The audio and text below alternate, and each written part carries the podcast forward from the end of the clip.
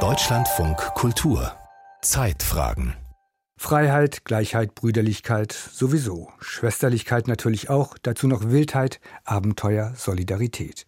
Kurz, das richtige, das gute Leben wollten sie führen, die Besetzerinnen und Besetzer, die in den 70er Jahren die Freistadt Christiania gründeten.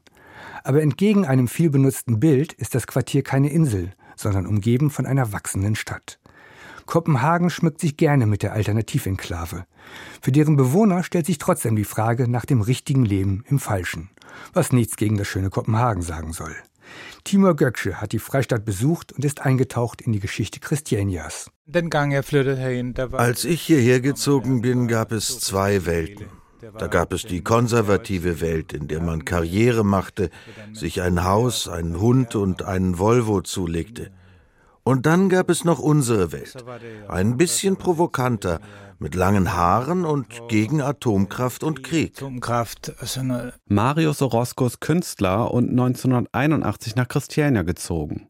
Der Christianit, wie sich die Bewohner nennen, lebt und arbeitet in einem knallbunten Häuschen im Zentrum der Freistadt Christiania, mitten in der dänischen Hauptstadt Kopenhagen. Ein Leben in einer Ikone der Alternativkultur. Ich habe mich damals in diesen Idealismus verliebt, den die Leute hatten. Und da war dieser klare Traum, eine alternative Gesellschaft zu erschaffen, die anders als der Rest der Welt war. Im Fahrwasser der 68er-Bewegung drangen 1971 Menschen auf das große Gelände einer verlassenen Kaserne im Kopenhagener Stadtteil Christianshavn ein und gründeten die Freistadt Christiania. Die vor allem jungen Menschen, arbeits- und wohnungslos, sahen ihre Chance, eine eigene Welt nach eigenen Regeln zu erschaffen, wie ein Besetzer der ersten Stunde in einer Doku aus den 80ern verdeutlicht. Wir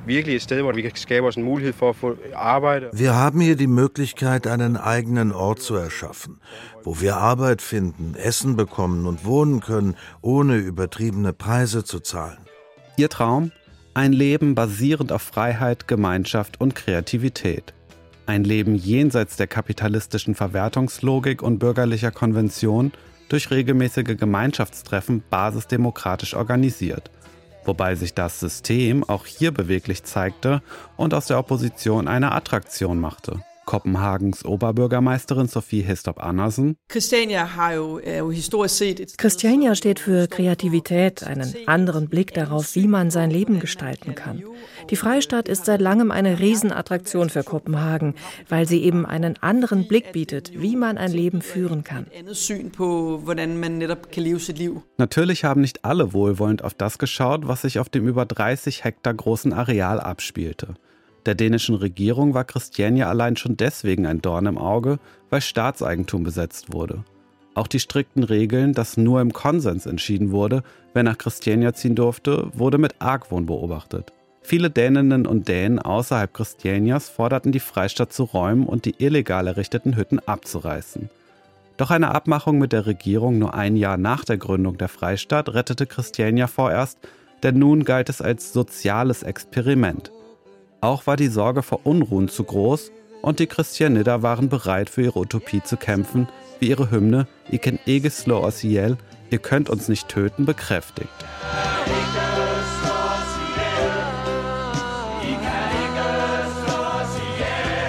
Doch die Staatsgewalt und Christianider gerieten immer wieder in Konflikte.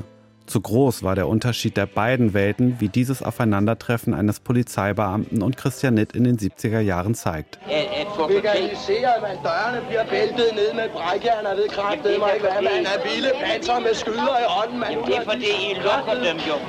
Dem Polizeibeamten werden Gestapo-Methoden und Heuchelei vorgeworfen, während er versucht, ein Strafgeld einzusammeln.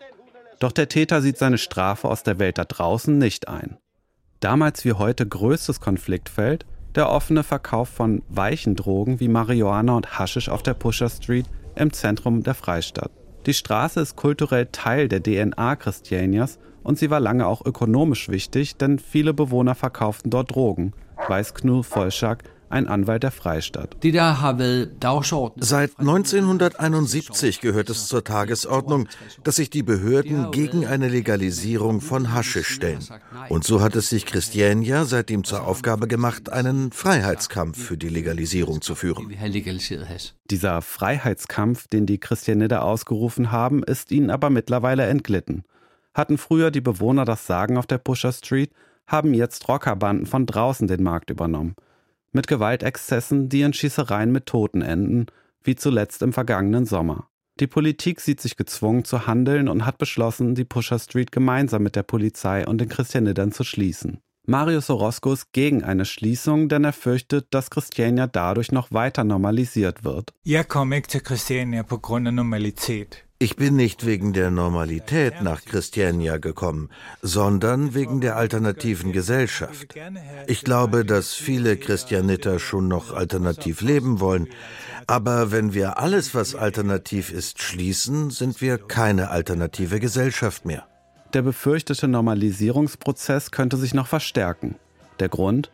Eine Abmachung zwischen Christiania und der dänischen Regierung sieht vor, dass auf dem Gelände bis 2031 Sozialwohnungen für 300 Menschen gebaut werden. Im Gegenzug gehen dann auch die letzten Teile des ehemaligen Kasernengeländes in den Besitz der 2012 gegründeten Christiania Stiftung, mit der damals schon ein Großteil des Geländes abgekauft werden konnte. Die Freistadt erreicht damit einen legalen Status. Für viele Christianider ist die Abmachung aber der Anfang vom Ende ihres Lebenstraums. Sie befürchten, dass noch mehr Leute nach Christiania ziehen werden, die nicht zum Lebensstil der Freistadt passen.